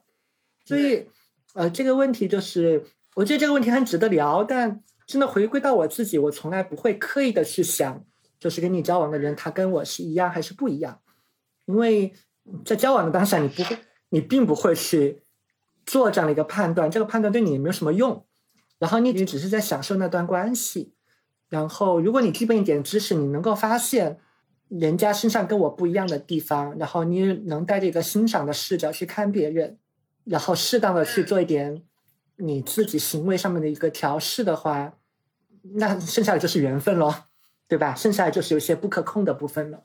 小白讲的和我接下来讲的会有一部分的相似，因为昨天我看到群里有一个朋友他在说，就他会找一个和自己类似的。对，然后接下来我可能会讲一下我自己的一些经历。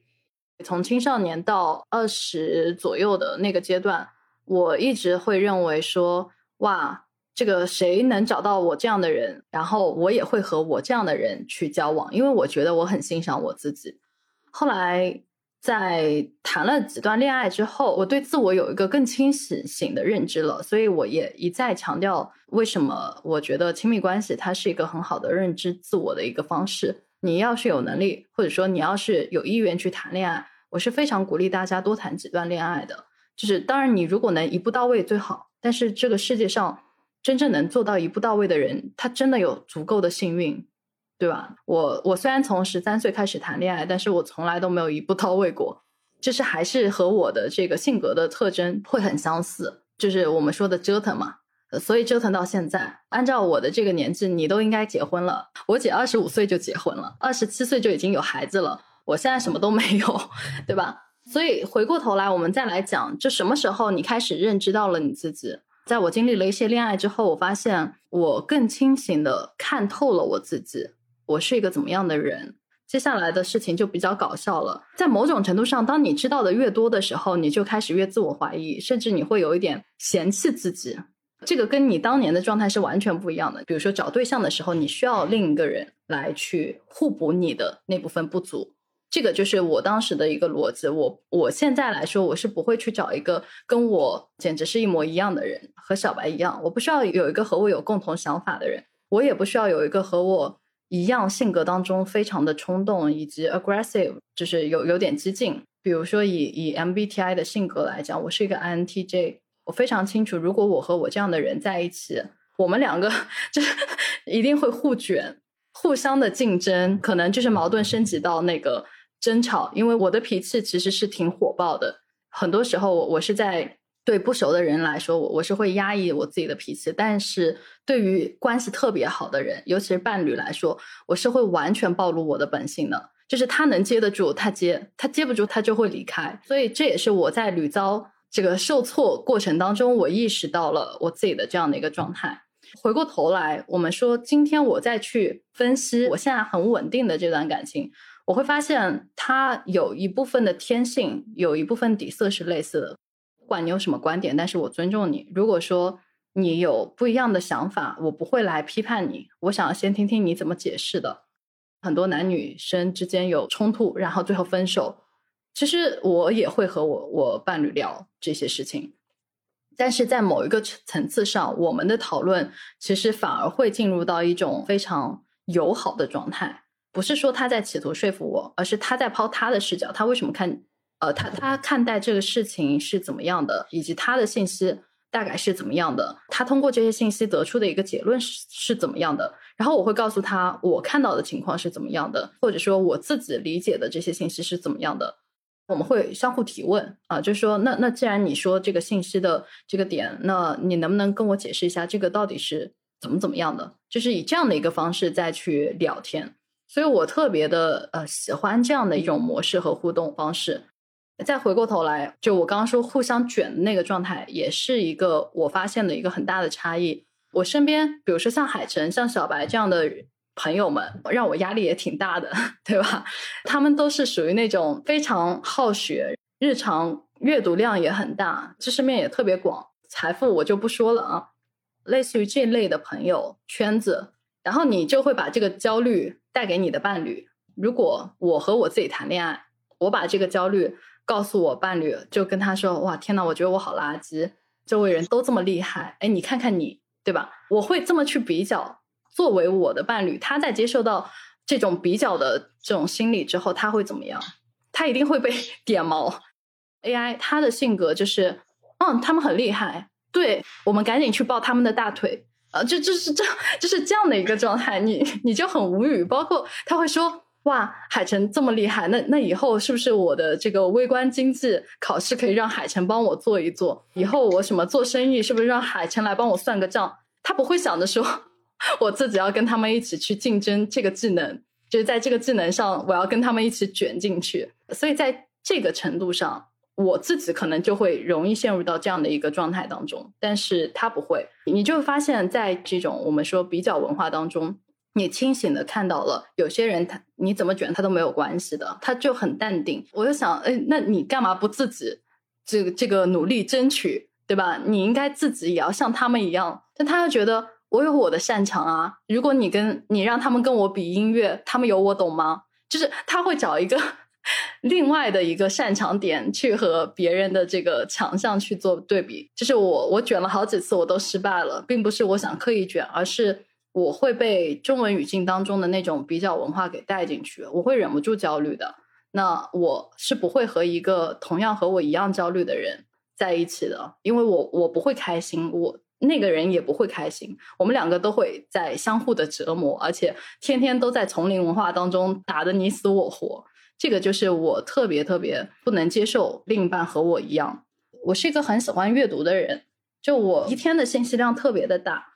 我当时有交往过的对象不喜欢阅读，更多的沉浸在影视或者是游戏世界里比较多。我的伴侣其实也是这个状态，他读东西特别慢。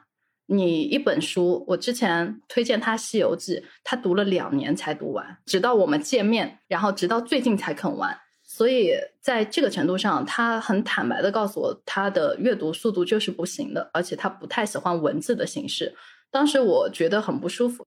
我就会有一种更深的焦虑感和比较感，我觉得他要被比下去了。然后他整天的这个通过信息的获取方式是什么？是 YouTube，就他每天会会去看那个 YouTube 上的一些信息新闻，然后 YouTube 上的一些纪录片讲解等等，就是以这样的一个方式再去获取他要的信息和知识。然后同时他也喜欢打游戏，比如说像《刺客信条》啊这种游戏他也玩。后来我就问他说：“那你每天都在搞这些？”你就不担心你的未来嘛，对吧？我又开始卷他。后来他跟我讲说，他说每个人的信息获取的方式。是不一样的。我并不擅长通过文字阅读来获取，我只有通过动态的图像交互，就是游戏的交互也好，或者说我通过看纪录片的形式也好，我才能更好的去理解一些东西。包括他跟我解释说，比如说像《刺客信条》，他们是一比一的比例去仿照意大利的建筑以及历史的故事来去改编的一个游戏故事，所以他更倾向于玩这些历史游戏来去获得所谓的学习。所以他可能也获得了一部分他要的东西，而且他的我们所谓的无用的知识，甚至是有点垃圾的知识特别的多。但是在某种程度上呢，好处是我已经知道了挺多有用的东西，而我不知道那些所谓的无用的，但是很快乐的知识。所以在情绪价值上，他真的能够做到说给我很充分的一个情绪价值的这个给予。我们不会因为很大的问题来争吵。我的脾气是我会搞冷战。如果我遇到一个和我一样的人，我可以做到三天不理对方，五天不理对方，就大不了分手。但是我在这段关系里，我自己的观察就是，对方绝对不跟你冷战。就是一旦出现问题，或者说一旦他发现我生气，不管是他的错还是我的错，他一定会拉住我，然后跟我讲。呃，我们先把这个事情处理掉，我们不要就是过夜或者怎么样。就他一定会跟我主动的沟通，从来不会让我去处在一个冷战啊，或者是很低落的情绪当中。所以在这点上，我也不会去和我自己谈恋爱。但他是一个非常主动的沟通者，尤其是当你遇到危机的时候，不管是他的错还是我的错，永远都是他主动。对，所以在在这件事情上，我也觉得。我是做不到我自己这样子，我永远都是一个被动的状态，这也导致我的感情其实，在遇到他之前挺艰难的，很多时候都需要对方来主动，那对方主动了也会累的。是的，这个我也知道哈，但是我觉得他对我的了解就是真的足够的多，他也知道我的性格和脾性就是很被动的。为什么？因为他理解中国的文化，他对于中国的 这个 人的性格了解的还蛮深的，还跟一般的那种。外国人对中国的理解不太一样，他知道我不喜欢在公开场合拥抱亲吻，但他觉得还蛮好玩的，所以他也会尊重我。所以你说有时候文化差异的确会出现很大的不同，然后会出现一些隔阂，但是在某种程度上，其实恰好去互补了那部分你非常不擅长的行为和你非常不擅长的一些所谓的心理。那我也试图去调整，其实是有一部分他的缘故。渐渐的，我会放下所谓的自尊，然后去认真的去跟他沟通。然后我的性格其实也是在这个过程当中不断的被调整和改变，所以亲密关系真的有时候其实会起到一个很大的作用，它是一个最低成本的帮你改造的 这样的一个一个方式。这个也是我特别强调，就是一定要去找一个让你舒服的关系，合适你的关系，而不是说去通过外部的标签和条件去判断一个人，然后去跟那个人缔结在一起。我觉得这个其实反而会很难去维持，嗯，你要你要清楚你自己性格的底色到底是什么，你能做到什么，你不能做到什么。你们吵架了，你你是不是愿意去接受跟他这样的一个状态？或者说你你吵架了，你是不是愿意接受和你类似性格的人做出的同样的反应和行为？我觉得你把这点想通了，你就明白了你自己会去找怎么样的一个人去相处。刚刚米所在讲的时候。我获得一个我觉得很很宝贵的领悟，就是亲密关系，但不一定是情侣之间啊，包括甚至说你的工作伙伴，真的，呃，你认为是真正核心的那些人，我们都要形成亲密的关系吗？你看领导力训练也是在干这个事儿。我觉得是要看在这样的一个状态里面，双方都或至少有一方很脆弱，在他最。最底线的那个状态的时候，你们的这个关系还能不能处？对方他还能不能接受？我们刚刚谈了那么多，这性格有天生的部分，有一些你你会因为你的理智要调节嘛，然后你会去适应的这个部分。我们讲了那么多，就是它是可以变化的。但是今天有一个点，我其实没有特别强调啊，就是性格，我们可以用两套系统去看它，一套系统是行为的系统，那行为你是可以去规范，你可以学习的。但还有一套系统是能量的系统，就你所有的这种调用你的能力，呃，调用你的行为，然后去做一些跟你的天生不太一致的这个方向，它都是会耗能的。那我我在想，亲密关系可能就是你能量最低的那个状态。我脑补的场景就是，比如说啊，我是一个内向型的人，那也许我所有的外向都已经在我工作里面都用完了，或是用完了一一大部分。就当你回到家里跟你的伴侣在一块的时候，可能就是你能量最为低落的时候。那那个状态的你，你的伴侣是不是觉得是可以接受的？嗯，然后就像米手对吧？你会觉得你所有的理智的控制都已经在对外的事都已经做完了。那你最脆弱的状态就是会忍不住情绪会有波动，对吧？可能事后回想也会觉得自己不对，但是那那没办法，那就是呃你能量最低的时候最真实的一个状态。那对方是不是能够接受？同理呀，对方也是嘛，他不一定会是在。他最好的那个状态里面，我觉得这可能就是亲密关系里面双方都要去学习的，因为很有可能在关系里面，你们彼此看到的都是这个人某种意义上来讲啊最糟糕的状态。就因为他最好的状态，大家都很辛苦，都都已经在适应社会，在做自己想做事情，他已经用完了。就在那个状态，可能就是一个最脆弱、最真实，但有的时候也没有那么好看的这样的一个状态。所以，maybe 下次要要去征友的时候，应该讲讲我状态最差的时候会是什么样子。嗯，看看对方是不是能够接受。我们应该来反向操作一下啊！正常的操作都是包装自己嘛，啊，去展示各自己各种的美好。我们来反向营销一下，做另外一个最糟糕的我是什么样子的，看看你能不能忍。嗯，其其实我觉得很有必要。呃，我我不知道你们有没有填过类似于这个小软件，或者说是一些相亲过的朋友。